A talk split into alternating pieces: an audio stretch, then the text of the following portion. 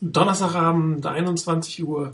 Ihr hört euer Vorderlanders Fanzone Webradio. Heute mit der Stammcrew, mit mir am Mikrofon, einem leider Chris aus der Schweiz. Hallo Chris. Guten Abend. Und Mono 99 Rainer aus Hessen. Hallo. Guten Abend zusammen. Wunderbar. Ja, jetzt, ich hab, ihr wart gerade ein bisschen leise bei mir, aber das lag an mir so. Jetzt hört ihr euch besser. Ja, die 49ers kommen aus der Bye-Week, wir nicht. Wir hatten letzte Woche schon eine Sendung. Trotzdem äh, ist es auch eine zweite Bye-Week-Sendung. Äh, wo wir jetzt, wenn sie in der Mitte der Saison fällt, immer versuchen, unsere Mid-Season Awards äh, zu vergeben. Das werden wir auch heute tun. Das wird ein großer Programmpunkt sein. Und dann möchte ich euch schon darauf aufmerksam machen, dass wir heute am Ende der Sendung, wir wollen natürlich, dass ihr möglichst lange dabei bleibt, ihr kennt den Trick ja, ähm, die 49ers Fanzone Web Radio Challenge vorstellen. Ein Gewinnspiel, äh, was über die nächsten paar Sendungen hinweg laufen wird und wo es am Ende einen tollen Preis zu gewinnen gibt, ein Unikat aus der von der Fanzone-Kollektion. Was werde ich nachher nochmal posten. Erstmal, ähm, ja, die letzte Woche wenig los mit den 49ers. Sehr ähm, ärgerlich eigentlich, dass die Woche für die 49ers selber, was die Ergebnisse ähm, ähm, angeht, leider nicht so viel gebracht hat. Die Cardinals haben sich am Ende durchgesetzt gegen die Eagles, auch wenn sie das Spiel hätten verlieren können. Ähm, die Seahawks eigentlich noch ärgerlicher im letzten Drive nochmal den Sieg gegen, gegen äh, die Panthers herausgeholt, aber im Endeffekt konnte man eigentlich fast damit rechnen, dass die 49ers jetzt in ihrer Beiweg nicht wirklich eine bessere Ausgangsposition hätten als vorher, oder? Ja, kann ich zustimmen. Irgendwie habe ich jetzt mich auf dem, auf dem Hörer nochmal, jetzt nicht mehr. Gut, hört sich besser an. Ähm, ja, ich habe, glaube ich, letzte Woche schon gesagt, ich bin davon ausgegangen, dass die Seahawks in, ähm, bei den Panthers gewinnen. Und ich bin auch davon ausgegangen, dass die Cardinals das durchaus gewinnen können, wenngleich das ein sehr interessantes Spiel geben könnte. Ist tatsächlich so gekommen. Ich hätte es gerne anders gehabt. Das sah auch lange anders aus. Ähm, aber letztendlich sind das zwei Spiele, bei denen man durchaus damit rechnen muss oder damit rechnen musste, dass die Kontrahenten in der NFC West wieder einen weiteren Sieg einfahren. Die Seahawks haben mich allerdings nur insofern beeindruckt, dass sie es geschafft haben, ähm, wirklich so eng dran zu bleiben. Ähm, da war allerdings auch einiges bei den Panthers, was nicht so toll funktionierte. Ich glaube, Calvin Benjamin war das. Der hätte gut und gern gegen Richard Sherman zwei Touchdowns haben können. Äh, dann wäre das Spiel weg gewesen. Also von daher ein glücklicher Erfolg, aber sie sind dran geblieben, sie haben es gewonnen und auch solche Spiele musste gewinnen. Und bei den, ähm, bei den Cardinals letztendlich nicht viel anders. Ähm, das war kein einfaches Spiel und die Eagles haben es den Cardinals auch schwer gemacht. Aber am Schluss haben es die Cardinals gewonnen und es ist letztendlich völlig egal, wie du deine Spiele gewinnst, solange du gewinnst. Und das machen die Cardinals im Moment und das wird richtig, richtig schwer, die noch abzufangen. Von daher ähm, wird es andererseits natürlich auch für die Cardinals sehr schwer werden, nicht mehr in die Playoffs zu kommen. Wenn sie das wirklich noch vergeigen, das wäre natürlich ein absoluter Brüller. Ja, es ist sicherlich schade, dass da nicht viel für die 49ers äh, gegangen ist. Ähm, vielleicht noch die beiden Niederlagen in der äh, NFC North. Das ähm, oder wären toll gewesen. Die Lions haben es ja noch gedreht. Ähm, also die Lions und äh, Packers ich, sind so die Kandidaten aus der NFC North für die äh, für die Playoffs.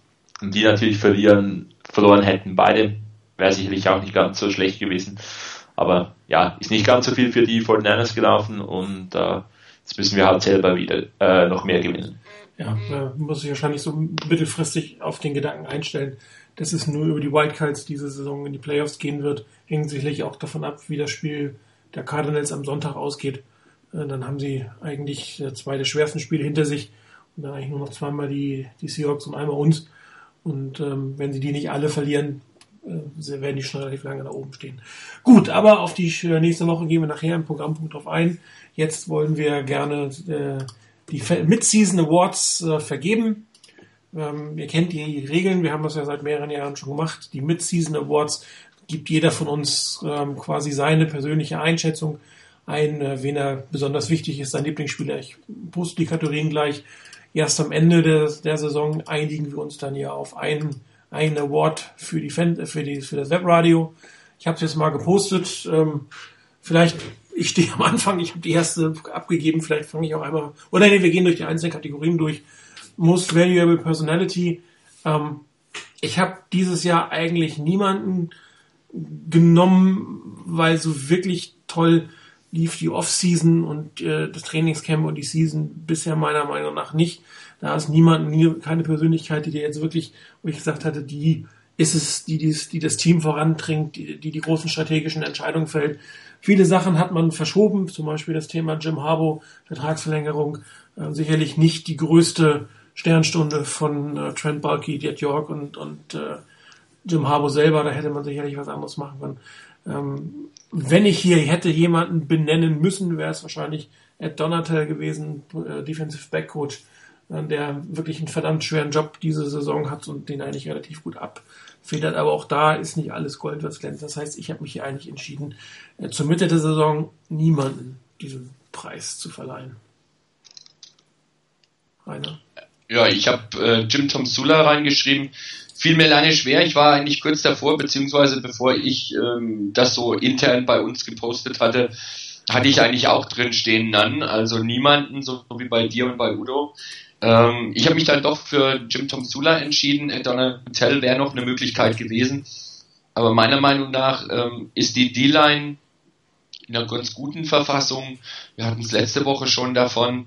Ähm, nicht so überzeugend vielleicht, wie man sich das noch wirklich wünschen würde, aber ich finde einfach, ähm, dass Tom Sula einfach einen klasse Job macht und dass er einfach von seiner Person her wirklich einer ist, der, glaube ich, auch der ganzen Mannschaft und auch dem Coaching-Staff wirklich gut tut und deshalb habe ich mich für ihn entschieden. Chris Platzwart, äh, wie heißt er denn? Ich kenne den Platzwart vor den Einers gar nicht. Den Chief Namen Grass Officer, CGO, Chief Grass, Chief Grass Officer. Ähm, keine Ahnung, wie der heißt. ähm, für mich, für mich war es auch so ein bisschen, gibt es irgendwie die herausragende Persönlichkeit, die, die diesen Award verdient und es, natürlich die, die klassischen Verdächtigen äh, mit Head Coach, Owner, ähm, General Manager, alle machen einen soliden Job. Gibt es irgendwie nicht, nicht so wahnsinnig viel daran auszusetzen und könnten auch diesen Award kriegen. Äh, ob dann oh, ich weiß, was das ist. Ja? Das ist äh, Bill Howell, Director of Facilities. Der müsste es dann sein. Dann ist Oder Raoul Sandoval als Maintenance Supervisor. Such dir einen aus. Genau, äh, einer von den beiden äh, darf sich über die Nomination freuen. Ähm, auch, Im Endeffekt eben, mir, mir ist auch sehr schwierig gefallen, äh, einen eine Person da zu nennen. Und äh, wenn man sieht, was die Probleme mit dem mit dem äh, Feld gewesen sind, in der Preseason noch so ein bisschen Diskussionen, haben wir keine mehr gesehen, also zumindest den Job scheint er gut zu machen. Aber ansonsten ist es mir auch sehr schwer gefallen, hier wirklich eine Person zu nennen, um zu sagen, okay, Trent Balkys Roster Moves waren wirklich wieder super, da gibt es gewisse Fragezeichen, ähm, dass die, die Jungs sich da nicht über einen Vertrag für Harbour geeinigt haben, ähm, ist auch jetzt nicht irgendwie eine Glanzleistung Harbaughs Coaching äh, oder Record jetzt in dieser Saison ähm, muss man ja die Teamleistung ihm auch ein bisschen anlasten. Überzeugt auch nicht äh, einwandfrei die, die äh, Coaches, die ihr genannt habt, äh, Donatel, Jim Tomsula, da gewisse Fragezeichen da und deshalb ist mir wirklich schwer gefallen, hier wen zu nehmen. Ja, die beiden Backups, äh, Udo selber hat äh, auch Probleme gehabt, er hat auch keinen benannt. Chris äh, aus Hessen, der Hessen-Chris Trent Balky. Ähm, ich habe jetzt nicht mit ihm sprechen können über die Nominierung, aber ich gehe davon aus, dass er schon ähm, sieht, dass Trent Balky versucht hat, aus, ähm, das Möglichste aus der Salary Cap herauszuholen, den einen oder anderen Vertrag zu verlangen. Er hat natürlich auch einen ganz guten Job äh, im Endeffekt gemacht, äh, Kevin Kaepernick zu halten, wobei da natürlich auch Parag Marathi seinen Anteil haben wird. Und äh, für ihn war es halt äh, doch zumindest äh, der General Manager als Most Valuable Personality. Wollen wir mal gucken, ob er das nächste Offseason auch noch so sieht. Ja, Favorite Player of the Year, Rainer, fang du diesmal an. Ähm, ja, Justin Smith. Ähm, musste ich relativ wenig überlegen, nach wie vor. Für mich einer der, der Top-Spieler in der NFL, nicht nur bei den Niners. Ähm, ich mag die Art, wie er spielt, dass er nicht nachlässt, dass er nicht aufgibt, dass er immer weitermacht und das Bestmögliche rausholt, dass er seine Mitspieler auch dadurch besser macht, wie er selber spielt. Und von daher für mich eigentlich überhaupt keine Frage, ihn auszuwählen. Ja. Bei mir ist es Patrick Willis geworden. Ähm, ich finde den, äh, den Favorite Player vom Favorite Team zu wählen immer eigentlich eine schwierige Aufgabe. Es könnte Justin Smith sein, es könnten noch ganz, ganz viele andere Namen sein. Ähm, ich finde es einfach ein Favorite Player von einem anderen Team zu wählen. Äh, da gibt es meistens irgendwie so ein, zwei, den, den man so richtig mag.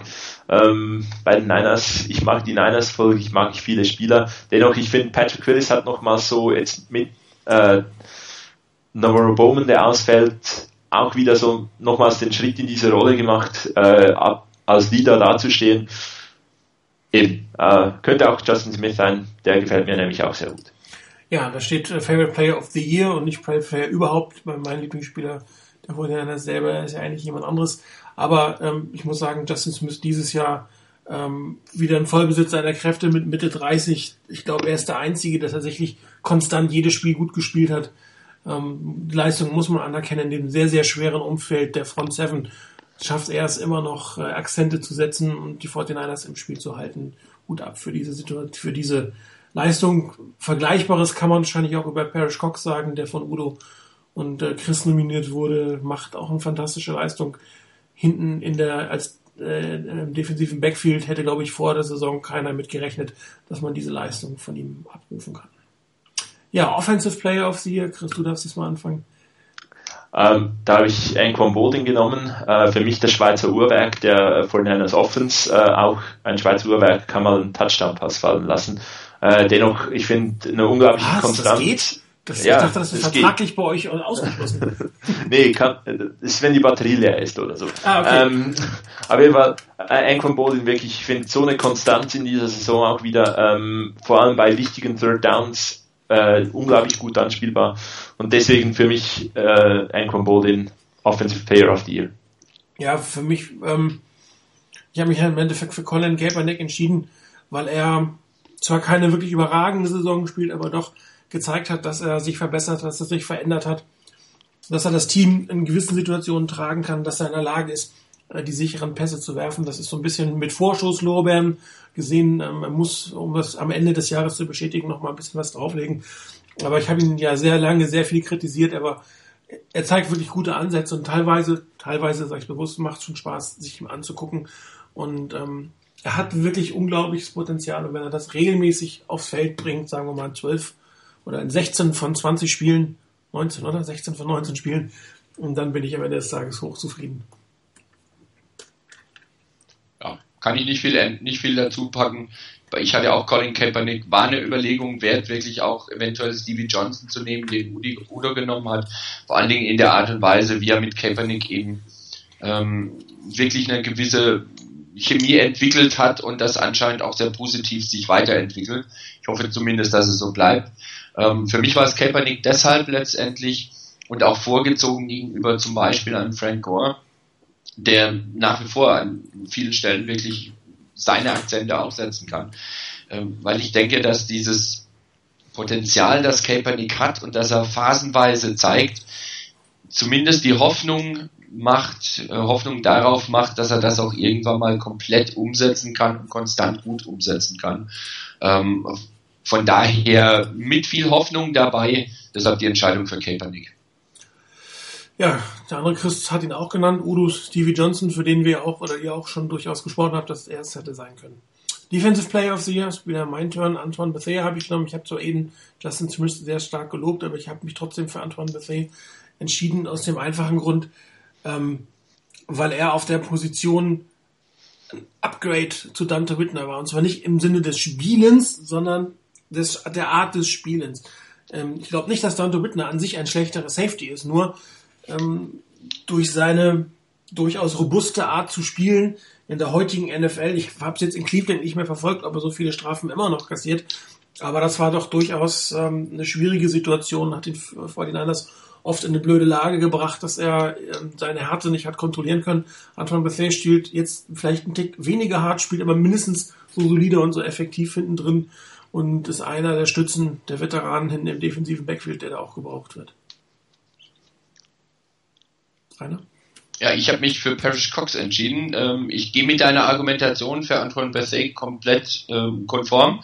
Habe mich trotzdem für Parrish Cox entschieden. Das hatte ich, glaube ich, in einer der letzten Sendungen schon mal gesagt, dass ich bei ihm wirklich enorm überrascht war darüber, wie er sich entwickelt hat. Dass er ein gewisses Talent hat, Ähm, das wusste man eigentlich, aber dass er sich so gut eingefügt hat in die Mannschaft, zumindest in den meisten Situationen konstant gut, war eigentlich niemand wirklich auf Top-Level. Aber ähm, er hat sich gut eingefügt und für mich deshalb auch derjenige, der in der Defense ähm, gesondert genannt werden darf als Defensive Player of the Year bis hierhin in den ersten sieben Spielen. Und ja, das war es eigentlich schon. Ja, Chris, äh, schon wieder Patrick Willis. Genau, für, äh, ich habe jetzt hier noch Patrick Willis nominiert, zusammen mit Udos äh, Nomination von Justin Smith. Sind eigentlich meine vier Kandidaten, die ich hatte, um hier äh, einen Award zu nominieren, äh, auch genannt.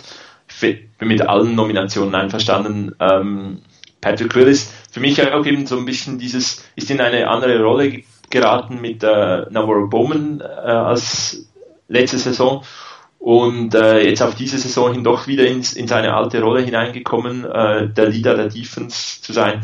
Ähm, ich finde, er spielt eine gute Saison, weil er halt verletzt auch äh, zwei Spiele. Ähm, ja, wie gesagt, es können die vier sein. Äh, ich glaube, das sind die vier Spieler in der Defense, die wirklich ähm, in eigentlich bisher allen Spielen, die sie gespielt haben, fantastische Leistungen gezeigt haben und äh, die, die Defense zusammen auch zur zweitbesten Defense machten. Ja, Justin Smith, Parrish Cox haben wir beide schon, glaube ich, gesprochen, die Dominierung der anderen beiden. Special Teams haben wir tatsächlich drei verschiedene. Wäre ich dran? Ich glaube, Rainer, du bist dran, oder? Äh, ja, ähm, ich bin ja hier mittlerweile derjenige, ähm, der immer versucht, die Fahne des Longsnappers hochzuhalten. Ähm, solange der keinen Fehler macht. Und die Niners haben eine bemerkenswerte Serie, finde ich. Ich kann mich in den letzten Jahren nicht wirklich dran erinnern, dass die Niners irgendwo wirklich ganz schlechte Snaps gehabt hätten. Vielleicht einer, der mal ein paar Zentimeter zu hoch kommt. Aber selbst das passiert eigentlich eher selten. Und ähm, für mich war es am Anfang der Saison eine Riesenüberraschung und ich war nicht wirklich begeistert davon, dass die Niners sich für einen neuen Longsnapper entschieden haben, in dem Fall Kyle Nelson, und den auf dem Roster behalten haben. Ähm, es hat sich gezeigt, dass ihn anscheinend zumindest, wie gesagt, bisher, bis zu diesem Zeitpunkt der Saison, wohl ganz gut eingeschätzt haben. Er macht einen super Job, ähm, schließt da an, wo seine Vorgänger aufgehört haben und von daher finde ich, hat das auch eine Erwähnung verdient. Denn ähm, wenn es irgendwann mal einen nicht ganz so tollen Punt gab oder wenn es einen geblockten Punt gab ähm, oder auch wenn es äh, meinetwegen beim Field Goal Probleme gab, zum Beispiel in der Preseason, ähm, dann glaube ich nicht, dass das etwas war, was am Longstepper lag. Und weil er eben so konstant spielt, habe ich mich für Kyle Nelson entschieden. Ja, ähm, ich würde sagen, Brad Seeley, der Longsnapper-Flüsterer, oder? Oder so, kann auch sein. Absolut. Und ich, ich denke, das ist sicherlich eine, eine überraschende Entwicklung, auch, weil der Longsnapper jetzt ja eigentlich die, der dritte Longsnapper in drei Jahren ist. Also ähm, ist nicht irgendwie so, dass man sagen kann, ist ein erfahrener Longsnapper, der schon jahrelang da ist und halt einfach das kann. Ähm, man hat Brian Jennings gehabt, lange Jahre, ähm, Kevin McDermott letzte Saison, jetzt diese Saison Kyle Nelson und es funktioniert einfach. Also da wirklich eine gute Leistung. Verdiente Nomination. Bei mir war es äh, unser Punter Andy Lee, ähm, absolut Nummer eins der Liga. Äh, fantastisch, was der macht. Ähm, das berühmte Field Position Battle gewinnen die Fortnite sehr oft und äh, zeigt einfach eine Konstanz, äh, die, glaube ich, kaum ein anderer Punter in der Liga äh, hinkriegt. Deshalb hat er von mir diesen, diesen Award gekriegt. Ja, mir ist es Phil Dawson, ähm, einer der wichtigsten Spieler im 49ers Gameplan, da die 49ers ähm, auch dieses Jahr immer noch das Field Goal sehr, sehr viel werten.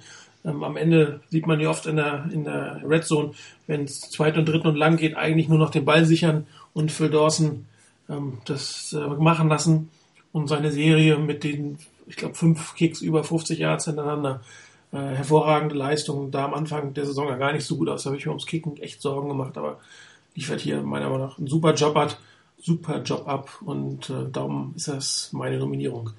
Ja, Andy Lee für Dawson noch ein zweites Mal genannt von, von Chris und Udo.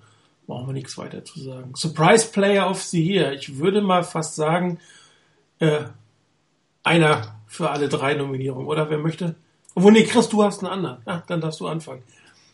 Ja, also da habe ich jetzt Parrish Cox genommen, weil ich von ihm wirklich nicht äh, so die Wahnsinnsleistung erwartet hätte, ähm, die er gezeigt hat. Ähm, man sieht es in der Klammer noch geschrieben, dass da noch zwei andere Spieler äh, für mich in Frage gekommen wären. Aber Parrish Cox äh, für seine Rolle, die er ursprünglich eingenommen hätte, äh, dann in eine andere Rolle geraten ist, als, als sich, glaube ich, Chris Culliver verletzt hat oder Tremaine Brock. Ähm, und ich habe in gewissen Spielen äh, das Gefühl gehabt, wir haben einen Cornerback auf dem Feld und der Typ ist bei jedem Pass da. Also äh, die Gegner haben ihn gesucht und er hat geantwortet und äh, sehr, sehr viele Pässe abgewehrt. Und das fand ich wirklich auch überraschend, diese Leistungssteigerung und dieses Bereitsein auf, auf den Punkt von einem Spieler, der solide war bisher, aber mir nicht groß aufgefallen ist. Ähm, zu Lynch werdet ihr ja noch was sagen. Äh, für mich war auch Daniel Kilgore noch so, eine, so ein Kandidat. Äh, der Center sicherlich auch große Fragezeichen hinter, hinter der Position. Ähm, ich fand es auch ein Stück weit wirklich überraschend, wie Daniel Kilgore in diese Rolle hineingeschlüpft ist und wie gut er die ausgefüllt hat. Schade jetzt, dass die zweite Saisonhälfte äh, nicht, nicht mehr mit Daniel Kilgore gespielt werden kann, aber da bin ich gespannt auf den, den Rookie. Sind wir alle. Rainer, vielleicht machst du einfach den Aaron. Ich schließe mich dann einfach nur an.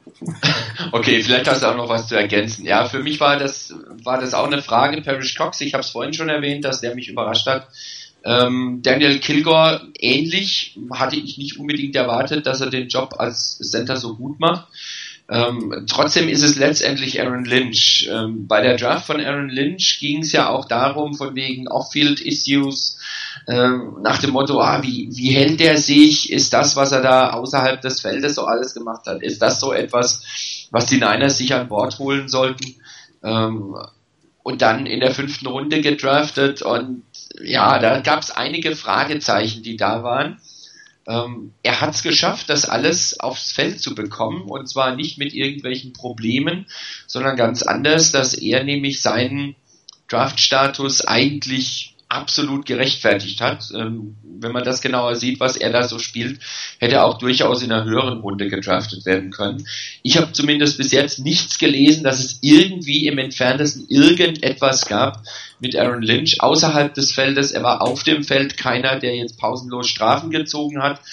Er war als Pass Rusher wirklich enorm effektiv im Vergleich zumindest auf jeden Fall zu den anderen der, äh, Niners und von daher eine richtig, richtig gute Ergänzung. Und ich hatte ihm das ehrlich gesagt so nicht zugetraut. Ähm, deshalb habe ich ihn auch etwas höher an der Position gesetzt als Parrish Cox oder Daniel Kilgore, die bei mir dann hinter Lynch kommen. Ja, Lynch äh, gibt ihn voll den Einlass, wenn er seine Leistung äh, bestätigt in der Offseason natürlich äh, Leverage, wie man so schön heißt, in möglichen Vertragsverhandlungen mit Alan Smith oder auch äh, mit einer Restrukturierung von, von Ahmad Brooks, wenn er hier entweder sogar als Fulltime-Linebacker oder zumindest pass eingesetzt werden kann. Etwas, was man eigentlich ähm, mehr von vielleicht Carol Lemonier oder so erwartet hat. Und hier hat man einen sehr günstigen, sehr jungen Spieler, der ähm, seinem Ruf, der ihm vorausgehalten hat, nicht gerecht wird. Und ähm, es war ja wirklich eine harte Kontroverse. Das führte dazu, dass ich glaube, der Athletiktrainer von seinem College-Team entlassen wurde, weil er die 49ers äh, über Social Media dafür niedergemacht hat, ihn, äh, Aaron Lynch überhaupt gedraftet zu haben. Aber das scheint sich jetzt so nicht darzustellen. Wir haben auch über andere Spieler schon geredet, Wantis Perfect oder Tyron Matthew, wo man gesagt hat, um Gottes Willen, äh, lass bloß die Finger davon. Spieler, die sich aber durchaus in der NFL etabliert haben, von den Tyron Matthews Montes Perfect ist ja auch immer noch mal ein kleiner Hitzkopf. Aber äh, hier scheint sich ein Risiko für die 49ers ausgezahlt zu haben und äh, könnte ihnen echt einen Hebel geben in der Offseason und darum Aaron Lynch für mich auch Surprise Player of the Year. Newcomer? Chris, äh, Rainer, magst du anfangen? Ja, kann ich. Ähm, Antoine Bethea habe ich hier genannt als, als Newcomer of the Year. Ähm, ist immer schwierig mit der Geschichte mit Aaron Lynch ist neu dabei. Ähm, Stevie Johnson ist neu dabei. Ich habe auch eine Weile überlegen müssen, habe dann aber gedacht, so zur Midseason kann man auch ein bisschen verteilen. Und äh, Stevie Johnson hatte ich vorhin schon mal erwähnt, dass ich das sehr positiv finde, wie sich da seine seine Chemie mit Colin Kaepernick entwickelt. Und äh, für mich war der da schon genannt. Und an anderer Stelle, ihr habt ihn genannt als Newcomer, aber Antoine Bethea hatte ich noch nicht auf der Liste drauf und den Namen wollte ich wenigstens auch unterbringen, weil er für mich ähm, einfach als Newcomer hinten drin, ähnlich wie du es vorhin schon gesagt hast, gegenüber Dante Whitner, was das Spielerische angeht, keinen Qualitätsverlust dargestellt hat. Aber was die, die Art und Weise, wie er tackelt, wie er spielt, wie er das auf das Feld bringt, einfach ein Upgrade ist. Ähm, deutlich weniger Strafen, deutlich weniger, vielleicht etwas überzogene, übertrieben harte Aktionen und trotzdem effektiv. Und von daher für mich der Newcomer of the Year. Chris, äh Quatsch, Rainer, wir beide sind, nein, Chris, doch, Chris, wir beide sind uns einig. Halbwegs, obwohl du dich eigentlich nicht ganz entscheiden konntest, oder? Genau, ich habe ich hab tanzt ein bisschen aus der Reihe. Ich konnte mich da effektiv nach reiflich überlegen, nicht zwischen Stevie Johnson und Antoine Bethea äh, entscheiden. Ähm, was, was ihr zu Antoine Bethea schon gesagt habt, absolut zu unterschreiben. Ähm, wir haben vielleicht nicht ganz die Big Plays, äh, die Big Hits, die äh, in die, in die Highlight-Filme kommen. Äh, dennoch die, die Defense funktionierte über weite Strecken ähm, ziemlich gut. Eben, ich habe es vorhin schon mal gesagt, einfach so im Vorbeigehen wirst du nicht die zweitbeste Defense im Laufe der Saison. Ähm, Stevie Johnson für mich ähnlich, gibt auch so ein bisschen Hebel für die 49ers. Äh, ich kann mir im Grunde vorstellen, auch in, mit dem Receiving Core, äh, Stevie Johnson, Ancon Baldwin, Bruce Ellington und Quinton Patton in eine nächste Saison zu gehen. Vielleicht noch ergänzt durch einen Rookie äh, erneut in, äh, gedraftet. Ähm, von daher, es zwingt, seine, seine Performance zwingt die 49ers nicht hundertprozentig ähm, Michael Crabtree zu, zu verlängern und ähm, von daher wirklich eine ganz, ganz gute äh, Verpflichtung gewesen natürlich Salary Cap wird nächstes, wird nächste Offseason erneut ein großes Thema sein. Äh, da wird auch Stevie Johnson ein Stück weit mitspielen müssen, aber äh, ich, ich finde den wirklich, der, der bringt ein Element zur, zur Offense, das scheint mit Kaepernick gut zu funktionieren. Vielleicht beide ein bisschen unkonventionell, aber das, das funktioniert. Ja, ich, ich hatte mich da am Anfang wirklich, ähm, ich hatte mich wirklich wohlgefühlt weil man auch das eine oder andere Mal gelesen hat, dass, dass Kaepernick mit der Art, wie Stevie Johnson seine Routen läuft, überhaupt nicht zurechtgekommen ist. Aber das hat sich ja in den letzten vier, fünf Spielen komplett verändert. Er findet ihn in den wichtigen dritten Downs, er findet ihn lang, er findet ihn tief, findet ihn kurz. Ähm, das ist schon wirklich eine, eine, eine, schöne Waffe, die sich die vor den anders da organisiert haben. Ähm, natürlich nicht ganz billig. Im Verhältnis zu ähm, äh, Brandon Lloyd und Anquan Bolin ist er relativ teuer auch teurer als Michael Crabtree, glaube ich, dieses Jahr. Nächstes Jahr wird er noch teurer. Also sind einige Entscheidungen zu fällen. Ähm, Anquan Bolin dürfte aufgrund der, der Struktur seines Vertrages nächstes Jahr gesetzt sein. Quinton Patton weiß man nicht, ob er gesetzt ist. Ähm, Bruce Ellington dürfte gesetzt sein. Und ansonsten muss man mal gucken, was da passiert. Aber für dieses Jahr für mich eine große Überraschung. Ähm, ich habe ihn ähm, in Buffalo ein bisschen verfolgt, weil ich ihn in diversen Fantasy-Teams Fantasy -Teams hatte für ein bis zwei Jahre. Habe mich durchaus gefreut, dass er zu den 49ers kam das am Anfang ein bisschen mit Skepsis aufgrund der Chemie, die da fehlte, aber das macht schon Spaß dazu zu gucken und äh, der ist wirklich ein unkonventioneller Footballspieler, das hast du gerade gesagt, und mit dem werden wir hoffentlich dieses Jahr noch ein bisschen Freude haben. Non-Player of the Year, da haben wir uns tatsächlich äh, jeder für einen entschieden.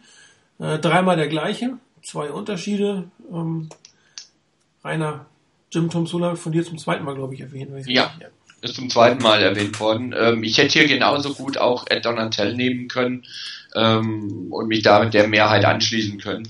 Ich habe es trotzdem bei Jim Tom Sula gelassen, ähm, mit derselben Begründung wie ganz oben bei der Most Valuable Personality. Ähm, für mich ein Phänomen der Mann in der ganzen Art, wie er da, wie er an der Seitenlinie agiert, wie, wie der da dabei ist bei dem ganzen Spiel. Das ist phänomenal und er hat seine Jungs im Griff, kann denen anscheinend auch immer noch was beibringen und immer noch die weiterentwickeln. Und ähm, deshalb habe ich mich an der Stelle dieses Mal für ihn entschieden. Ja, ich habe mich äh, für Ed Donatel entschieden, den ich an der Situation, wo du Jim Thompson gesetzt hast, eventuell hätte setzen können. Das war, glaube ich, richtig der Satz.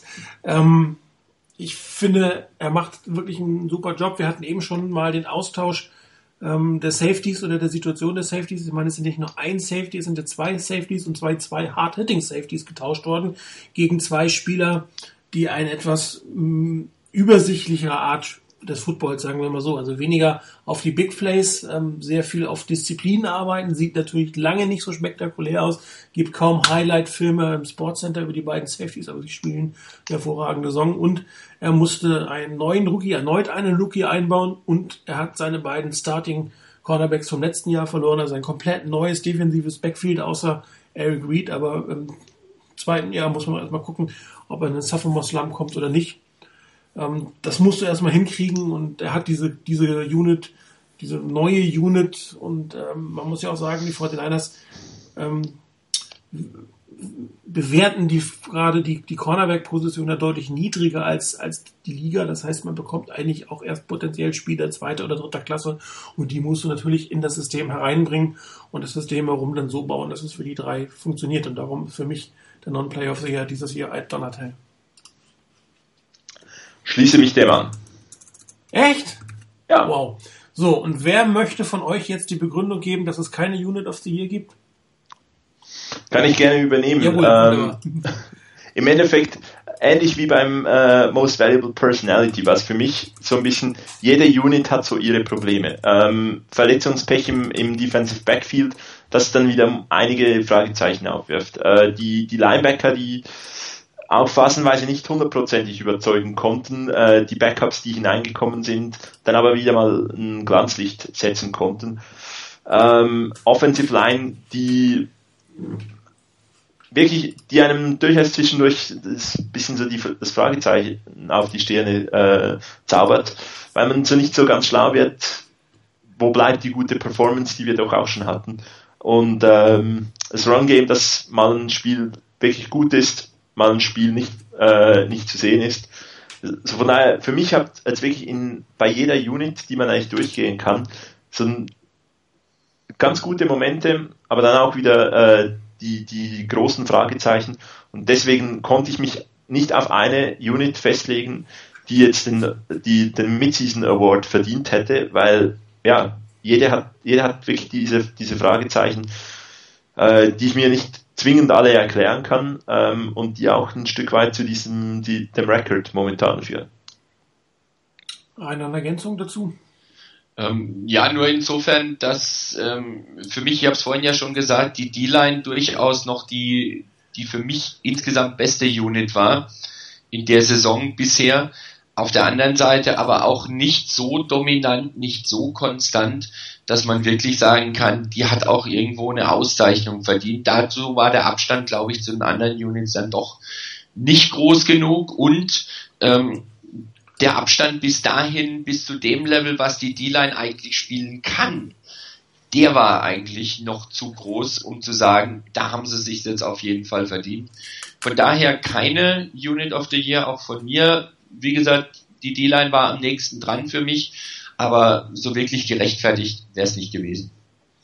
Ja, dann bleibt mir nur noch eine Korrektur zu machen. Es gibt tatsächlich einen Head Groundskeeper Sports Turf Management Head Groundskeeper, das wäre Matthew Griner, der wäre der Platzwart, der von Chris hier eventuell nominiert worden wäre. Man muss ganz tief hier bei den Fortinanders ins Front Office gucken, aber da finden wir auch den Rasenmann. Es lebe das Internet. Vor Tja. zehn Jahren hätten wir noch ganz schön gehangen. Ja, oder vor 30 Jahren. Da hättest du gar nicht gewusst, dass außer dem Head Coach und dem Offense- und Defense-Coordinator noch so viele gibt. Da kannte man das Wort Groundkeeper noch gar nicht in Deutschland. Das noch dazu. genau. Ja, dann äh, unser Thema der Woche, mögliche Roster-Moves in den nächsten Wochen. Ich würde auch damit gleich integrieren Spieler, die zurückkehren. Ähm, Mike Ayopati ist vollständig durch das Concussion-Protokoll durch, ist also spielberechtigt. Es sei denn, er kriegt jetzt einen Rückschlag im Training, weswegen das Protokoll von neuem beginnt, aber erstmal ist er spielberechtigt. Anton Davis ist ähm, fit vielleicht nicht, aber wird dabei sein. Ich habe gerade gelesen, dass Vic Fangio in der Pressekonferenz gesagt hat, dass er damit rechnet, dass Jimmy Ward als Nickelback zurückkehren wird. Patrick Willis wird wohl als äh, questionable gegen die Rams gelistet. Ähm, hier könnte ich persönlich mir vorstellen, dass man ihn wenig oder gar nicht einsetzt, um auf Nummer sicher zu gehen, oder? Ja, fände ich auch durchaus sinnvoll. Also Ähm, die Frage ist, ob du ihn inaktiv setzt oder aktiv und dann eben draußen lässt und nach dem Motto, ah, jetzt wäre es vielleicht doch nötig, ihn reinzubringen, um ihn dann in bestimmten Situationen einfach noch mit reinzubringen, aber nicht als, als derjenige, der permanent auf dem Feld zu sein hat. Könnte ich mir vorstellen, aber wie gesagt, je nachdem, wie es wirklich sich jetzt so im Training noch ergibt, morgen könnte es durchaus auch passieren, dass man dann sagt, nee, man ist konsequent und setzt ihn diese Woche noch auf inaktiv. Ah, ich würde die, die, zweite Variante bevorzugen, dass man ihn, wenn er fit genug ist, um zu spielen, ähm, wird er, ist er vermutlich auch ein Stück weit angeschlagen, noch ein Upgrade gegenüber ähm, Chris Borland oder Michael Wilhoit, dass man ihn einfach in der Hinterhand hat, dass wenn es mal extrem wichtig ist, äh, ihn doch noch bringen könnte. Aber ansonsten, wenn er nicht topfit ist, müssten die 49ers jetzt in diesem Spiel auch angeschlagen äh, ein gutes Resultat hinkriegen können. Ja, es ist, ähm, also ohne jetzt den, den Rams zu nahe zu treten, aber es ist sicherlich nicht das schwerste Spiel im Restprogramm der 49ers. Die kommen noch. Und ähm, da wäre es die Frage, ob man nicht tatsächlich Patrick Willis lieber noch eine Woche mehr gibt, als dass er sich irgendwie mit, mit, mit äh, wenig Vorbereitung, muss man auch sagen, er ist äh, Limited äh, Participation am, am Training, das heißt, er ist nicht voll ins Training eingestiegen, wird sich noch nicht voll äh, bewegen können, ob man da nicht Vorsicht ähm, walten lassen sollte mit einem Blick auf die Spiele, die hinten rauskommen und mögliche Playoffs, als dass man ihn jetzt zu früh in einem Spiel gegen die Rams, was eigentlich auch ohne ihn gewinnen werd, gewonnen werden müsste, äh, ins kalte Wasser reinwirft. Das, das ist, also ich hoffe, dass die 49ers da eher einen konservativen Weg gehen, wobei konservativ und Verletzung ist in der NFL jetzt ja nicht unbedingt der übliche Weg. Ähm, man muss nur nach Dallas gucken, wo Jerry Jones schon irgendwie, ob der schwere, doch äh, Rückenverletzung, wie schwer, weiß man nicht genau von Tony Romo, das ist eher eine Frage, äh, wie seine Schmerztoleranzgrenze als eine Art der Verletzung ist. Und dann sieht man ja schon, ähm, dass hier ähm, eher auf das Geld, was ausgegeben wird, beziehungsweise auf das Potenzial, was verzichtet werden muss, geguckt wird, als auf die Gesundheit der Spieler. Nur ähm, langfristig glaube ich, dass es für die 49ers besser wäre, wenn Patrick Willis tatsächlich kaum trainieren kann äh, und noch Schmerzen haben sollte, hier nichts zu riskieren. Gerade diese, diese, äh, er scheint ja keinen richtigen Turf-Toe zu haben, aber es scheint eine C-Verletzung zu sein. Und äh, das ist auch mal ganz schnell, egal wie, wie lächerlich man glaubt, das zu klingen bei einer C-Verletzung, das aus ähm, für eine ganze Saison und das kann auch durchaus chronisch werden und, und Karrieren gefährden. Ich glaube, äh, Dion Sanders, einer der Gründe für Dion Sanders äh, Retirement war ein Turftoe und ähm, lieber ein Spiel vor sich gewalten lassen, als, als ihn da jetzt ins, ins kalte Wasser reinzuwerfen. Gut, also absolut äh, einverstanden, dass wenn er nicht, wenn er zu wenig fit ist, ähm, dann bringt er dem Team ja auch nichts. Also dann absolut auf die Bank und inaktiv zu sein, ähm, wenn er aber fit genug ist, dann hilft er dem Team auch. Äh, und wenn man dann äh, ihn nicht permanent spielen lassen muss, dann kann das auch okay sein, auch langfristig. Ansonsten Rückkehr von, von äh, Jamie Watt natürlich äh, durchaus eine positive Situation. Ähm, Im Spiel gegen die Rams, gegen die doch etwas kleineren Rams Wide Receiver nach dem Ausfall von Brian Quick, ähm, hat er ja nicht so den Mismatch in seiner Slot-Position mit seinen, seiner Geschwindigkeit ist er sicherlich ein äh, gutes Gegenüber für Stedman Bailey oder für Tevon Austin. Das ist, könnte sicherlich einen Schub geben für die 49ers. Ähm, wobei Tremaine Brock und Chris Culliver wohl ähm, unklar ist, ob die starten können. Das heißt, äh, sieht nicht so aus, als wenn das defensive Backfield am, am Wochenende in kompletter ähm, Stärke äh, da, da hat aber, da hat aber Mallorco was anderes geschrieben. Äh, zumindest, dass die Niners äh, eigentlich planen, dass sie Brock, Cox und Culliver mehr oder minder als Cornerback by Committee spielen lassen wollen. Okay. Ähm, also von daher, das könnte schon sein, weil er schreibt da, ähm, Plan to employ um, cornerbacks by committee, Jermaine Brock, Parrish Cox and Chris Culliver healthy. Ähm, der geht also davon aus, dass die soweit gesund sind, dass sie alle drei spielen können und dass die Niners da vielleicht auch, das ist jetzt meine Vermutung dazu, ohne dass ich den Artikel dazu gelesen habe, dass die Niners da einfach versuchen werden, die denen die Belastung ein bisschen oder bei denen die Belastung ein bisschen zu reduzieren, indem sie sie wechseln lassen häufiger und nicht mit zwei Cornerbacks hauptsächlich spielen lassen und den dritten vielleicht ab und zu mal reinbringen, sondern dass man da eher ein bisschen durchwechselt und da es allen dreien erleichtert, da vernünftig aufzutreten und ihre Energien dann auch für die Plays auszunutzen, in denen sie dann auch wirklich auf dem Feld sind. Cornerback bei Committee, das ist ja auch mal ein neuer Ansatz. Ja, das ist auch mal was. Also ich habe es auch vorhin habe ich gedacht, hoppala, das habe ich jetzt so auch noch nicht gelesen. Also Running Back bei Committee, okay, das das ist ja irgendwo schon normal fast. Ähm, aber Cornerback bei Committee hat auch irgendwo was für sich durchaus. Wenn alle drei für die Niners auf einem Level sind und die sagen, wir können hier auch durchtauschen und damit unsere, unsere Jungs auch frisch halten, ähm, warum nicht? Wenn das klappt, ist das allerliebst. Ja, womit nicht mehr zu rechnen ist, meiner Meinung nach, ist, dass man den freien Roster-Spot äh, durch äh, die Injured Reserve ähm, Moves Anfang der Woche, die man frei hat, besetzen wird. Ähm, der wird, also man hatte ja vermutet, dass er für Alden Smith freigehalten wird. Der wird aber mit an Sicherheit grenzender Wahrscheinlichkeit für dieses Wochenende nicht zurückkommen. Es wäre ihm gegenüber nicht wirklich fair. Er hatte kaum eine Chance zu trainieren und es wäre auch den Rams gegenüber nicht fair, die natürlich auch mitten im Gameplanning sind und dann am Freitagabend sagt der Commissioner übrigens, äh, äh, Alice Smith darf spielen. Also für diese Woche ist er sicherlich äh, nicht dabei und macht auch, glaube ich, keinen Sinn, am Donnerstag oder Freitag noch einen neuen Spieler äh, für diese Situation, für diesen offenen Slot zu äh, verpflichten, der Zweifel sowieso inactive wäre am Spieltag.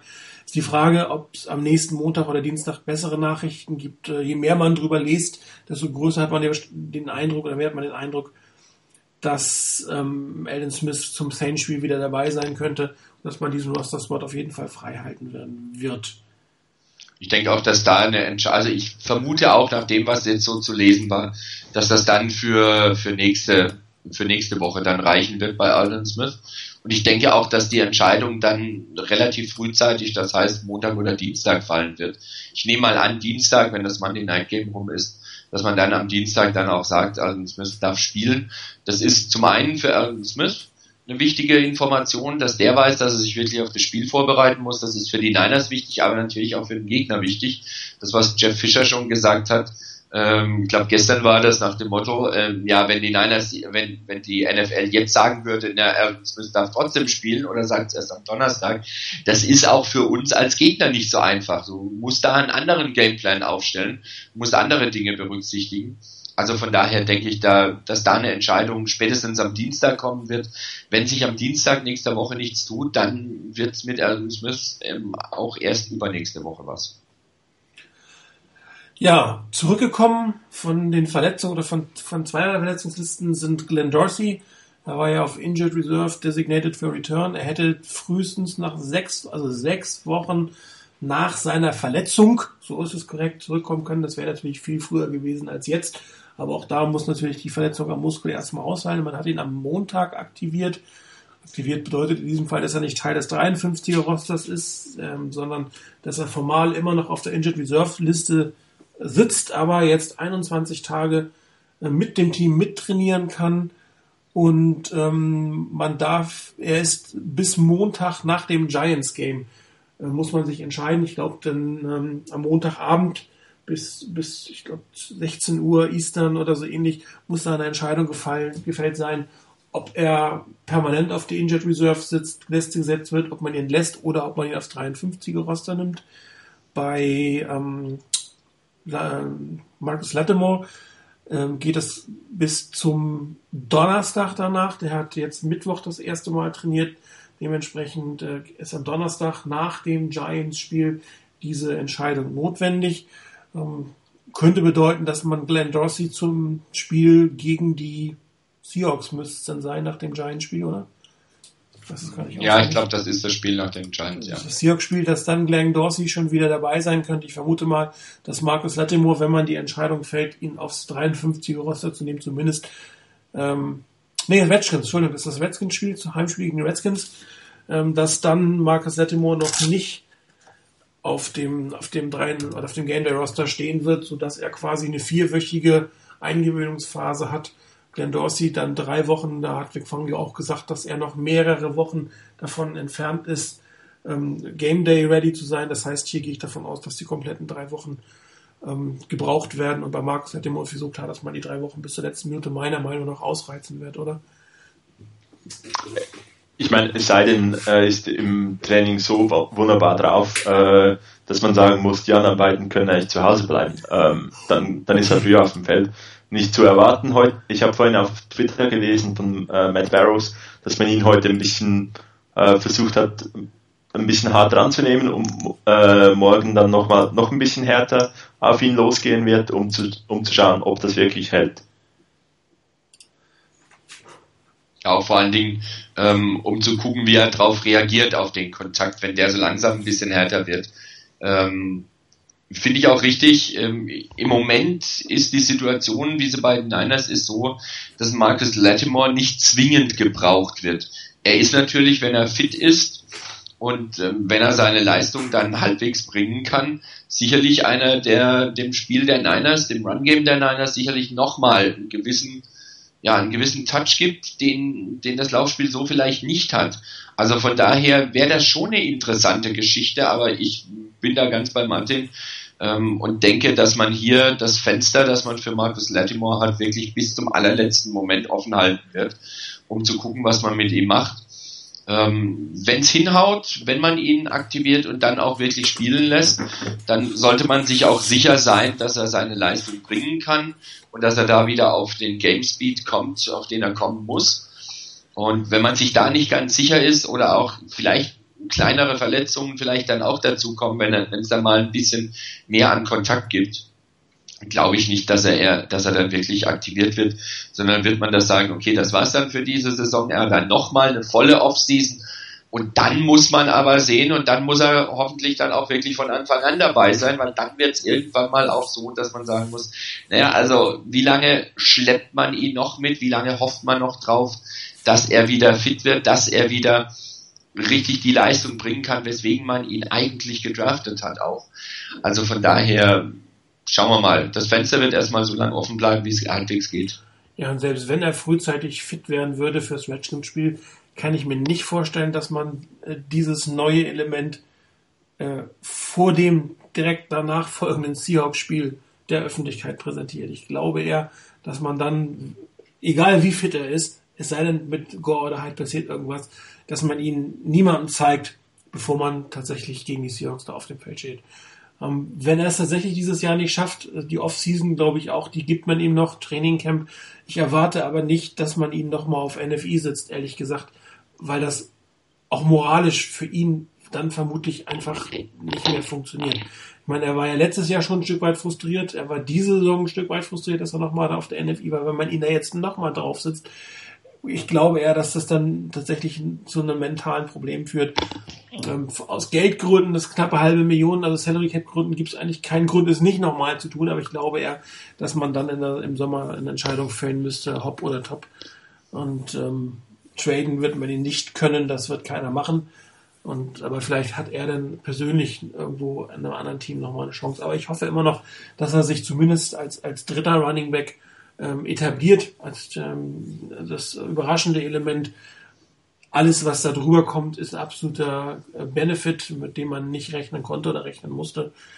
Um, sind wir gespannt, was kommt. Aber wenn die beiden kommen, müssen auch zwei gehen. Ich meine, ähm, der 54. Spieler auf dem Roster ist entweder, äh, oder der, ja, der 54. der weg müsste werden, entweder Josh Johnson oder Baba Venchon, oder glaubt ihr eher, dass man Venchon äh, behält? Aufgrund äh, seiner Special Teams Fähigkeiten und Josh Johnson aufgrund seiner Fähigkeiten, das, das Scout-Team zu spielen, dass dann eher andere Spieler am Ende ähm, nicht mehr dabei sein. McRae wäre durchaus eine Option. Über Quinton Patton müsste man diskutieren, wenn man langfristig kein, keine, keine Perspektive mit ihm für ihn sieht. Ähm, Eventuell könnte man auf einen der Linebacker verzichten, sobald Alan Smith zurückkommt, haben wir definitiv ein zu viel die vor den Einlass. Und ein Dan Scooter, der sicherlich nicht schlecht spielt, ist aber sehr teuer. Könnte ein bisschen Salary Cap Relief geben. Muss mal gucken, was das wird. Das erwartet ihr. Ähm, welche beiden Spieler, ich gehe mal davon aus, dass Dorsey und Lettimore aktiviert werden, da so ein bisschen in der Bubble hängen für die nächsten drei Wochen? Darf ich das Wort an Chris geben und die, und die Antwort verweigern? Ähm, die Sache ist schlicht und ergreifend die, also ich könnte mir vorstellen, äh, das Thema ähm, LJ McCray, dass der so einer ist, den man ähm, da abgeben würde. Baba Venchon ist ja, könnte sein, wenn man irgendwie merken sollte, dass die Special Teams ähm, mit ihm, also ohne ihn, vielleicht trotzdem noch ein gewisses Level haben und nicht der, der, der Absturz so groß wäre Ähm, Josh Johnson wäre natürlich auch eine Option, wenn man sagt, okay, Kaepernick und Gabbard, das reicht und mehr brauchen wir nicht. Wir haben eh nur die zwei Active und das mit dem Scout-Team, das kriegen wir auch noch irgendwie gebacken. Ähm, aber es, es ist beim, beim Roster der Niners, finde ich, wirklich verflixt schwierig zu entscheiden, wen man denn dann rauswirft, wenn die ganzen verletzten Spieler oder gesperrten Spieler dann wieder da sind. Einen Platz hat man jetzt, das heißt, das kann man draufnehmen. Das ist kein Thema.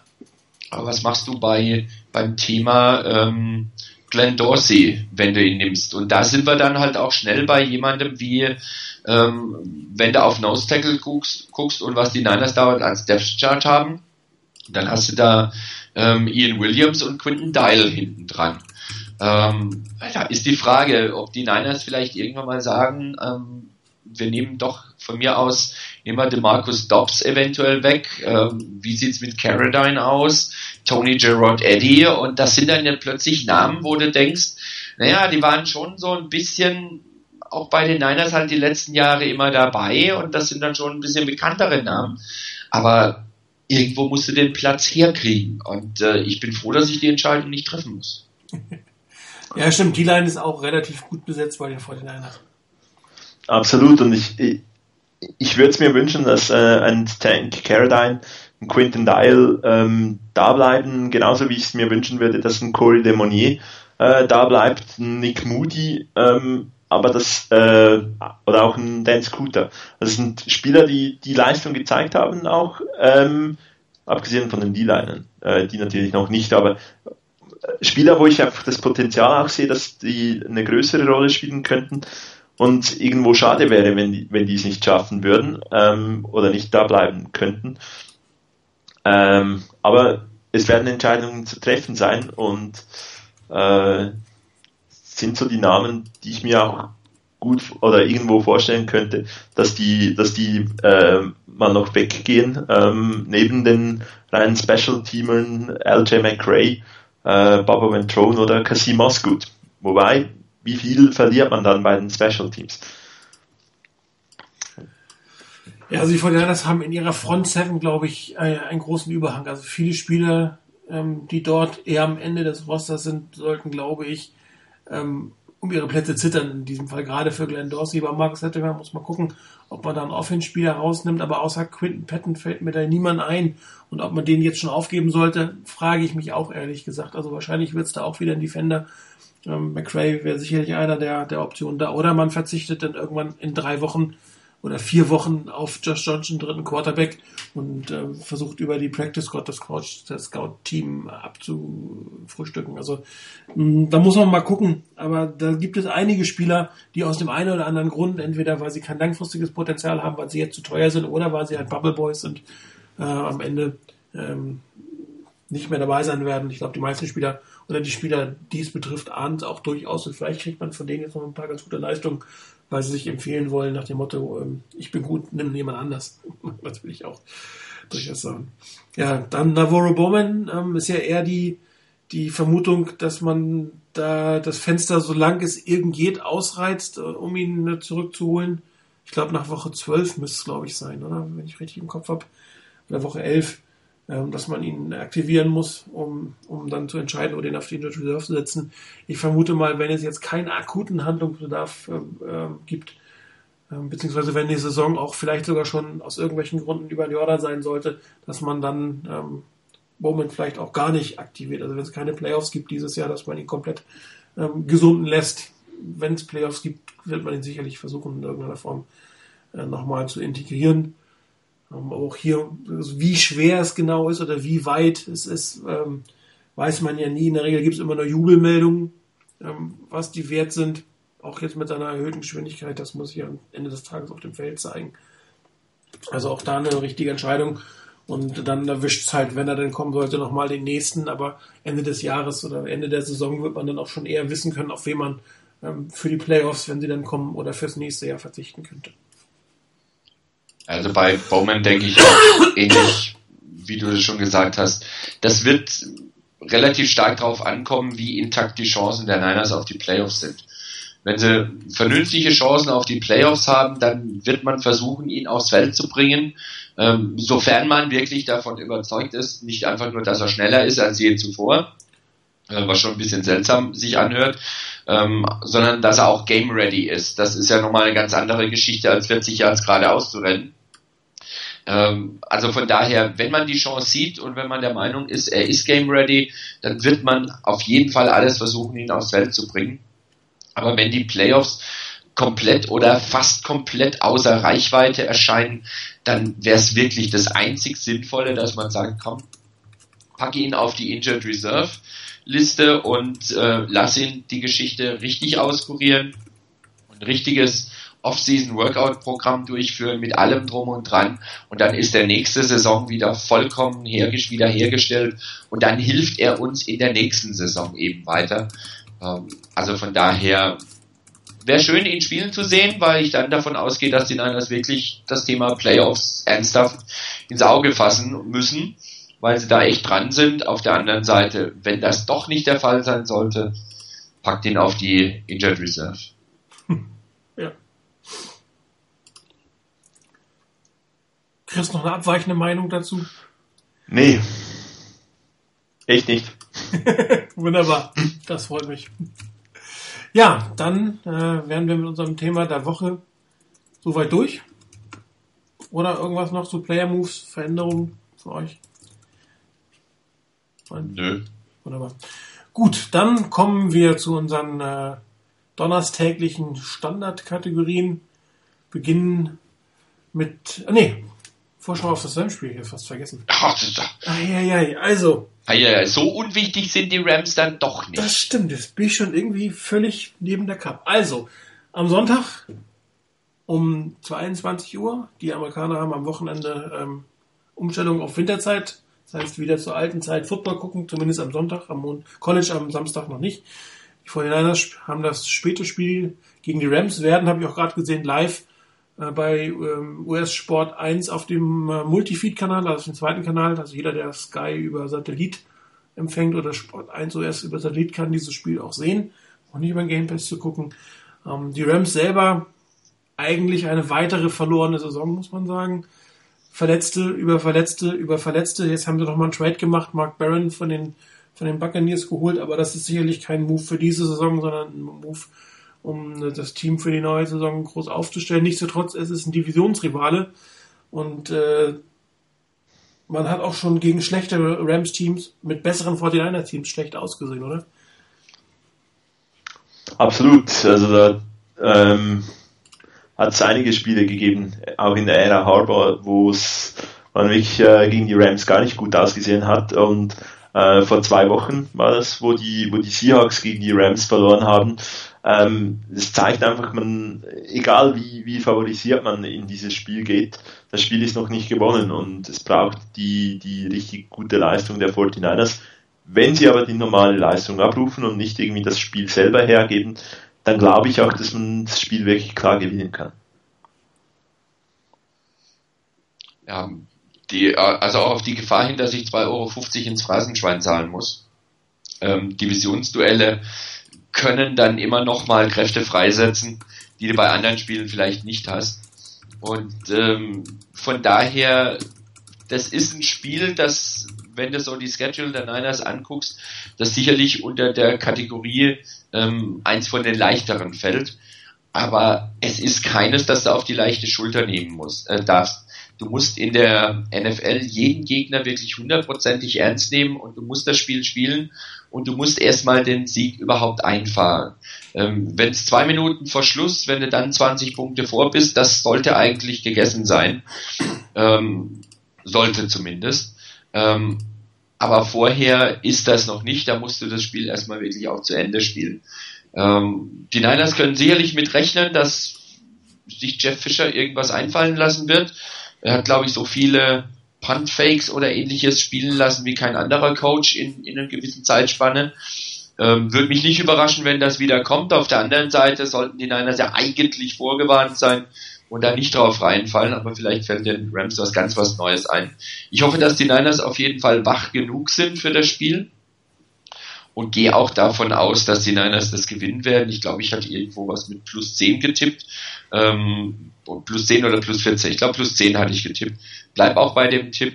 Ähm, ich sehe auch nicht, dass die, die Rams in San Francisco wirklich die, die ganz große Chance haben, das Spiel zu gewinnen.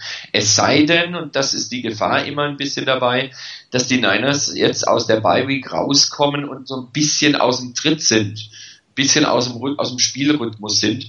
Ähm, das ist ja bei aller Ruhe, die du hast und wo du ein paar Verletzungen, kleinere Verletzungen auch auskurieren kannst, ist halt immer auch der, das andere, die andere Seite zu betrachten, dass du halt nicht in deinem ganz normalen Spielrhythmus bleibst.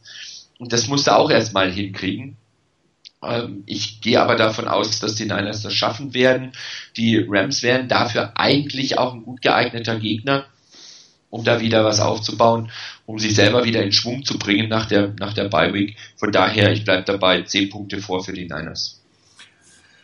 Ja, das Spannendste wird hoffentlich am Sonntag sein, die Special Teams äh, der Rams zu beobachten und äh, da werden die sich sicherlich das eine oder andere äh, überlegt haben. Jeff Fischer kennt da ja wirklich nichts, auch in äh, entscheidenden Situationen oder in Situationen an der eigenen Endzone, wo kein Mensch damit rechnet, wo er dann sagt, äh, die Wahrscheinlichkeit, dass wir das Ding rüberbringen, ist höher, als dass wir, in diesem Fall war es Russell Wilson, davon abhalten, uns äh, in den letzten zwei Minuten noch einen einzuschenken. Und äh, dieser Punt Return Fake, es war wirklich also das Größte, was ich jemals gesehen habe. Ähm, ich weiß nicht, es gab irgendwie einen Link zu Oregon State, in der mir nicht ganz bekannt war. Da wurde mal nachgefragt. Ich weiß nicht, ob da der Special Teams Coordinator Rams mal war, weil die Oregon State selber, die hatten wohl diesen Spielzug in petto, aber haben ihn nie ausgepackt. Also da hat man ihn mal getestet. Also wie immer da die Verbindung nach Oregon State ist, muss ich selber mal gucken, wo das herkommt. Und ähm, da wird man sich einiges ähm, einfallen lassen müssen. Also gerade wenn es eng ist. Ne? Da wird jetzt nicht bei 20 Rückstand oder 20 vorne, weiß ich nicht, ob er so ein Spielzug äh, verbrät. Aber wenn es eng ist, gerade gegen eng, dann muss man damit rechnen. Und ähm, ich glaube auch, dass Brad Seeley da eine, eine extra Lektion einführen wird, vielleicht sich mal die ganzen Fakes äh, von Jeff Fischer Teams der letzten zehn Jahre anzuschauen oder so. Da muss man wirklich auf der Hut sein, weil das, das scheint bei den Rams ein wirklich großer Part, ein integraler Part bei den Special Teams Trainings zu sein, weil sonst kannst du eigentlich nicht zwei in einem Spiel bringen. Das ist schon ein absoluter Wahnsinn. Das, das, ich kann mich nicht erinnern, das jemals so zu sehen haben, dass das zwei Fakes bei Special Teams zwar auf verschiedene Art und Weisen, aber trotzdem, das war schon Hut ab, muss man sagen.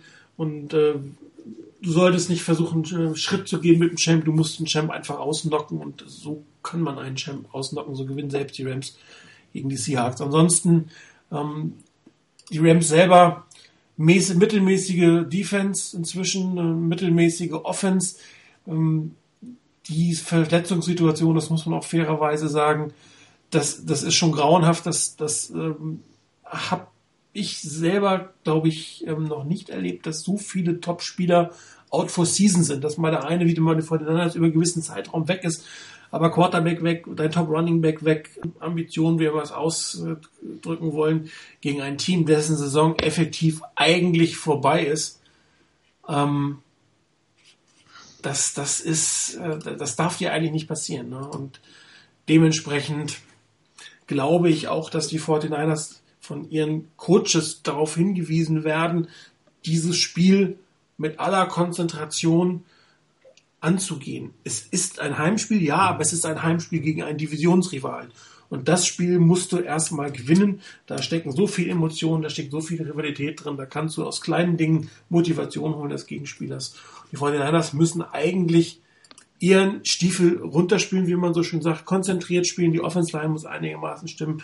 Ein halbwegs vernünftiger Colin Kaepernick, ein Laufspieler, das einigermaßen gut funktioniert, sollte in der Lage sein, diese Rams Defense zu verletzen und genauso sollte auch die, die dezimierte äh, 49ers Defense jetzt nicht übermäßig große Probleme haben mit dem, was die Offense ihnen da entgegenwirkt. Und äh, die größte Gefahr ist wirklich das Unterschätzen des Gegners. Und ich hoffe, dass äh, Frederick Pusoft äh, den Weg ähm, Richtung äh, Levi's Stadion noch nicht gefunden hat und irgendwo noch im Candlestick hängt und sich fragt, wo das Team, was da früher mal war, spielt.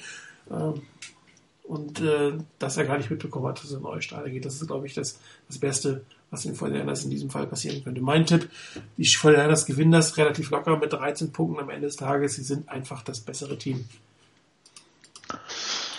Na, ich würde auch in, in, der, in der Größenordnung den, den äh, bei normalem Spielverlauf landenden Sieg äh, nehmen. So irgendwie 14 Punkte, zwei Touchdowns äh, sind da definitiv möglich. Ähm, aber die Rams ernst nehmen, äh, konsequent das eigene Spiel spielen, dann klappt das auch. Dein Tipp? Äh, 14 Punkte. 14 Punkte, da sind wir so halbwegs einig. Gut, dann kommen wir jetzt zu den normalen Standardkategorien äh, der Sendung. Ähm, ich möchte nochmal darauf aufmerksam machen, am Ende dieser Standardkategorien werden wir das Gewinnspiel starten. Die 49ers Webzone Challenge. Habt noch fünf Minuten Geduld, dann geht's los. Heute wieder habe ich ein paar Tier-Rankings für euch vorbereitet. Ich habe ja vor einiger Zeit äh, oder für diese Saison davon abgesehen, sogenannte Power-Rankings zu machen, also wirklich jedes Team einzeln Platz 1 bis 27 zu listen. Ähm, das 32, das ist einfach Kaffeesatzleserei. Selbst so ist das schon schwer, die Teams sinnvoll in eine oder andere Kategorie einzuordnen. Ähm, es bewegt sich auch relativ viel. Man sieht ja, was am Wochenende wieder passiert ist. Da gehe ich, glaube ich, gleich nochmal kurz drauf ein. Wirkliche Super Bowl-Contender nach, der letzten, äh, nach dem letzten Wochenende gibt es meiner Meinung nach eigentlich nur noch zwei. Das sind die Broncos und die Cardinals. Ähm, die Cowboys muss man mal sehen was aus Tony Romo wird. Sie haben natürlich mit, mit DeMarco Murray den besten Running Back der diesjährigen Saison, der durchaus auf dem Weg sein könnte, den Single-Season-Record von Eric Dickerson 2105 Yards zu brechen. Allerdings weiß ich nicht, ob sie es mit Brandon Whedon schaffen würden. Also wenn Tony Romo hier ähm, wirklich doch schwere Rückenverletzung hat, ähm, könnte es für die Cowboys nach unten gehen. Entscheidendes Spiel nächste Woche gegen die Cardinals wird sicherlich eine super spannende Geschichte. Die Eagles sind bei mir auf der Bewährung. Ähm, sie haben eigentlich relativ gut gegen die Cardinals gespielt, haben ein bisschen dumm verloren, deshalb wollte ich sie jetzt nicht äh, groß abwerten. Also habe sie hinterher auf Bewährung gesetzt. Mal gucken, ob sie sich bei der Super Bowl Hochfulls handeln oder doch eigentlich eher nur ein klassischer Playoff Hunter sind. Ansonsten bei den Playoff Huntern hat sich nicht so viel getan. Chargers sind ein bisschen gefallen. Da ist ein eindeutiger Abwärtstrend zu erkennen. Die Colts ähm, stehen so ein bisschen am Scheideweg, sich so von den Steelers, die am Anfang wirklich nicht gut gespielt haben, verprügeln zu lassen, auch wenn es auswärts war. Das ist sicherlich eine Situation, ähm, mit dem das Team erstmal umgehen muss und gucken muss, in welche Richtung das geht. Die Lions sind für mich, ich habe so ein W hinter, das heißt Watchlist. Ähm, das ist durchaus ein Team, ähm, ich glaube Nummer 1 Defense derzeit äh, in der NFL spielen nicht ganz so gut in der Offense in letzter Zeit. Kann auch daran liegen, dass Calvin Johnson weg ist. Matthew Stafford nicht ganz so ein gutes Jahr. Aber das ist ein Team, man mag es gar nicht glauben, das durchaus äh, zum Super Bowl Contender aufsteigen kann, wenn das so weitergeht. Ähm, hätte ich nicht mit erwartet. Ein Coachingwechsel, groß im Team haben sie was, nicht was gemacht. Ähm, nur vernünftig das Team gecoacht, ähnlich wie bei den Vorjahren damals und schon wird aus einem mittelmäßigen Team durchaus ein gutes Team. Die Bills hoch, runter, hoch, runter, hoch, runter. Ähm, ich glaube, dass sie äh, in der AFC, wo es durchaus ein großes Mittelfeld gibt, eine Chance haben, nochmal in die Playoffs einzuziehen. Sammy Watkins wirklich am Anfang ein bisschen Schwierigkeiten gehabt, in die NFL zu kommen, spielt jetzt aber gut, sichere Anspielstation. Karl Orton macht das da gut bei den Bills. Das könnte durchaus äh, ein Team sein, was äh, um die Wildcard mitspielt. Die Patriots werden sie wahrscheinlich nicht einholen. Am Ende hat sich auch nicht allzu viel getan. Die Saints sind ein bisschen nach oben gegangen, wobei die äh, ANFC South ja sowieso eine wirklich der traurige Division ist. Da wollen wir mal gucken, wo es, im Endeffekt hingeht. Panthers müssen ihren Weg finden. Saints sicherlich die nächste Standortbestimmung gegen die 49ers. Die Steelers auch bei mir auf der Watchlist. Ähm, ich glaube, dass das, was sie gegen die Colts gezeigt haben, das ist, was möglich ist und nicht, dass sie da über ihre Kräfte gespielt haben und dass sie einfach einen schlechten Einstieg in die Saison hatten. Also auch noch ein Team, was sicherlich um die Playoffs äh, mitspielen kann. Long way to go. Giants, Falcons, Redskins, Vikings, großes Mittelfeld. Und ähm, inzwischen sind sechs Teams meiner Meinung nach, die diese Saison ähm, eigentlich abhaken können. Die Bucks stehen 1 zu 6, haben auch schon angefangen, jetzt gute Spieler wegzutraden. Da ist sicherlich die Vorbereitung für die neue Saison gelaufen. Die Jaguars, die Jets, ähm, der Quarterback-Wechsel auf Mike Vick hat jetzt nicht viel gebracht. Er soll am Wochenende starten. Frage ist, ob das schon das Ende der Geno Smith-Ära ist, aber ist definitiv die Ende der Rex Ryan-Ära von den Jets. Die Raiders, das vielleicht schlechteste Teams der Liga. Die Rams durch ihre Verletzten ähm, sind eigentlich raus, auch wenn man es ihnen ähm, wirklich gönnen würde, etwas besser zu spielen. Die Titans haben sich selbst rausgenommen, äh, starten jetzt Zach Mettenberger. Ich glaube nicht, dass er in der Lage ist, dieses Team dieses Jahr schon vernünftig zu führen, aber er kriegt Raps, er kriegt Spielerfahrung, sodass die Titans dieses Jahr ähm, abschreiben, aber für nächstes Jahr ähm, gerüstet sein wollen. Persönliche Meinung. Vielleicht irre ich mich da auch. Vielleicht ist das meine Anti-LSU-Meinung, die da ein bisschen mit Seth Meckenburger äh, Schindluder treibt. Vielleicht haben wir dann ja plötzlich äh, nächste Saison so einen Backup-Quarterback namens Jay Cocker. Wäre so, wär so irgendwie ein Kandidat. Das wäre definitiv ein Kandidat. Absolut. Ja, ein Problem, äh, was ich sehe, wenn äh, jetzt Tony Romo bei den Cowboys ausfällt und dann und es dann Dezember wird, also so die Tony Romo Zeit ohne Tony Romo, das könnte beinahe noch zu gut werden für die Cowboys. das stimmt. Ja, Rainer, was ist sonst noch in der NFC West los? Ähm, ein Spiel hast du schon angesprochen, die Cardinals spielen bei den Cowboys, könnte ein höchst interessantes Duell werden. Dich hört man, Rainer, dich hört man gerade nicht. Mir jetzt besser? Ja, danke. Gut, okay. Ähm, ja, die Cardinals bei den Cowboys, das hattest du schon angesprochen, das Spiel, das könnte wirklich ein höchst interessantes Spiel werden. Ähm, ist sicherlich auch eines, dass man, wenn man jetzt nicht den Red Zone Channel anschaltet auf dem Game Pass, sich am äh, Sonntag angucken könnte, aber ich möchte ja nicht irgendwie vorgreifen. Ähm, das ist das eine Spiel und das andere Spiel, da die Rams bei den Niners spielen, ist es ja nur noch ein Spiel. Das ist dann das Spiel der Seahawks gegen die ähm, Raiders. Ich glaube nicht, dass das bei Chris in der Auswahl zum Spiel der Woche drin ist. Ähm, das sollte für die Seahawks eigentlich, vor allen Dingen, weil es zu Hause ist, überhaupt kein Problem sein. Ähm, gegen eine Wiederauferstehung der Raiders hätte ich nichts, aber ich kann es mir nicht vorstellen, dass da was anbrennt für die Seahawks. Das heißt, die Seahawks werden gewinnen. Und bei den Cardinals, ja, schwierige Geschichte. Ähm, in Dallas, da haben die Niners auch gewonnen.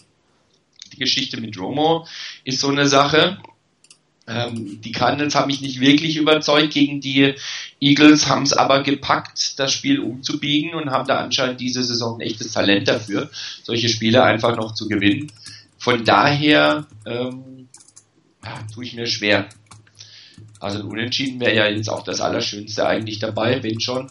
Ähm, aus Sicht der Niners wäre es mir eigentlich in dem Fall wirklich fast sogar recht, wenn die Cowboys gewinnen würden. Aber den Cowboys einen Sieg zu wünschen, das kommt mir irgendwie auch nicht so über die Lippen.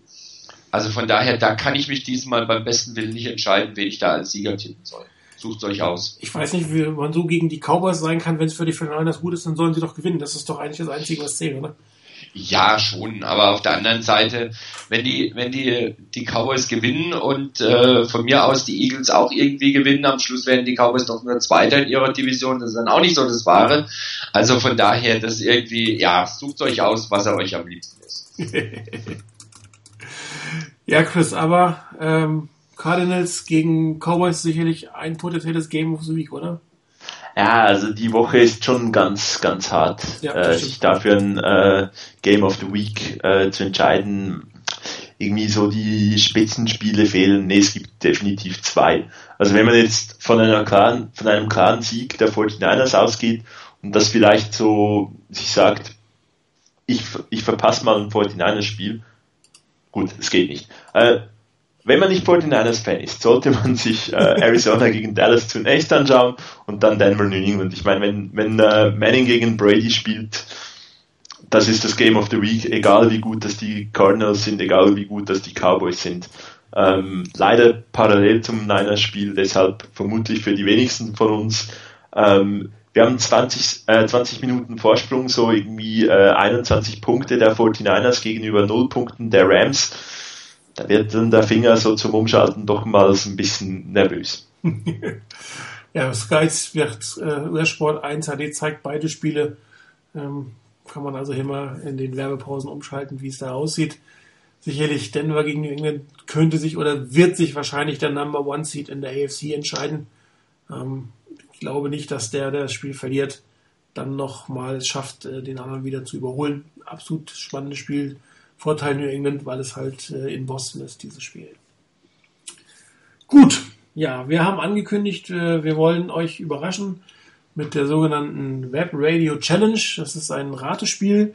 Wir werden euch über die nächsten, wir sagen nicht wie viele Webradiosendungen, ein kleines Rätsel jeweils aufgeben. Das Rätsel führt euch zu einem Buchstaben und wenn ihr diese Buchstaben zusammensetzt, führt es am Ende zum Lösungswort. Dieses Lösungswort schickt ihr bitte per PN an Igor und der wird nachher einen Preis verleihen und zwar denjenigen, den ich jetzt hier posten werde. Na? So, das jetzt die Antwort Nummer 19 ist der Grand Prize. Ein exklusives Fanzone-Shirt. Ähm, Im Moment steht da die Nummer 49 und die Fanzone drauf. Ihr könnt das T-Shirt logischerweise so bekommen. Ihr könnt es aber auch in jeder anderen Kombination, was Namen und Nummer angeht, bekommen, in der für euch dann genehm Größe wird extra für euch von unseren äh, Klamottenexperten produziert. Das ist also unser Hauptgewinn für dieses Shirt, also für dieses Spiel. Die Regeln sind in dem News-Thread, den ich gestern dazu ähm, gepostet habe. Teilnehmen kann jeder, der hier ähm, Mitglied ist, registriert ist.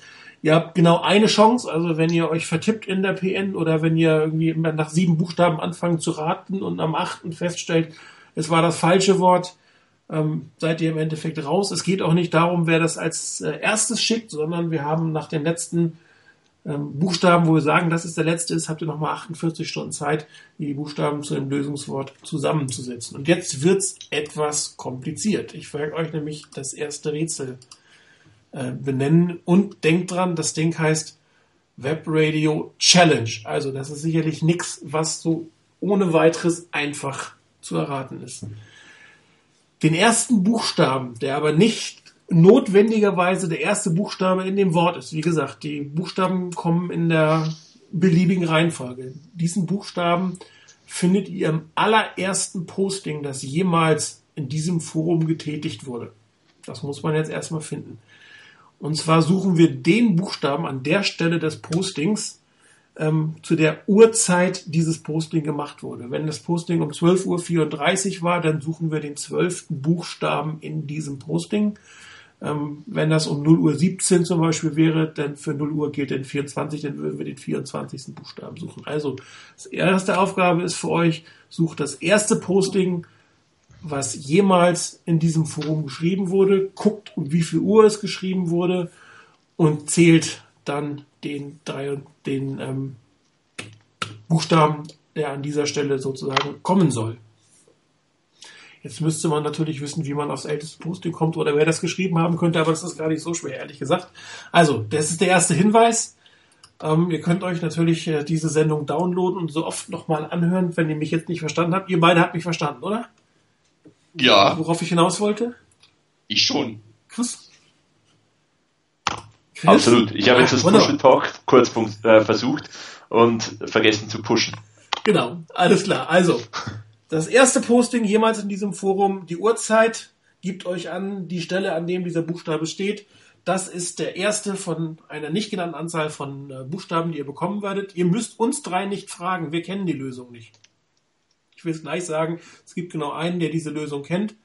Ähm, wir drei nehmen trotzdem nicht am, am äh, äh Spiel teil, beziehungsweise auch Udo und der Hessen Chris sind ausgeschlossen, weil wir ähm, ja, durchaus vielleicht die ähm, eine oder andere Hinweis doch noch bekommen von Clemens, aber wir machen definitiv nicht mit. Das Spiel ist für euch, die ihr uns zuhört, soll euer Preis sein.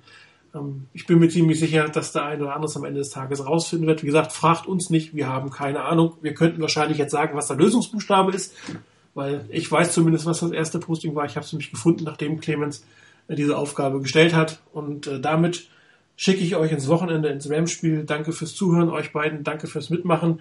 Wir hören uns nächste Woche mit wieder einer klassischen Sendung mit Rückblick und Vorblick. Ich werde auch versuchen, wieder eine Spielzuganalyse vorzubereiten, wenn sich was lohnt beim WEM-Spiel. Ihr kriegt den zweiten Buchstaben für die äh, Web Radio Challenge. Ansonsten bis nächste Woche. Ciao.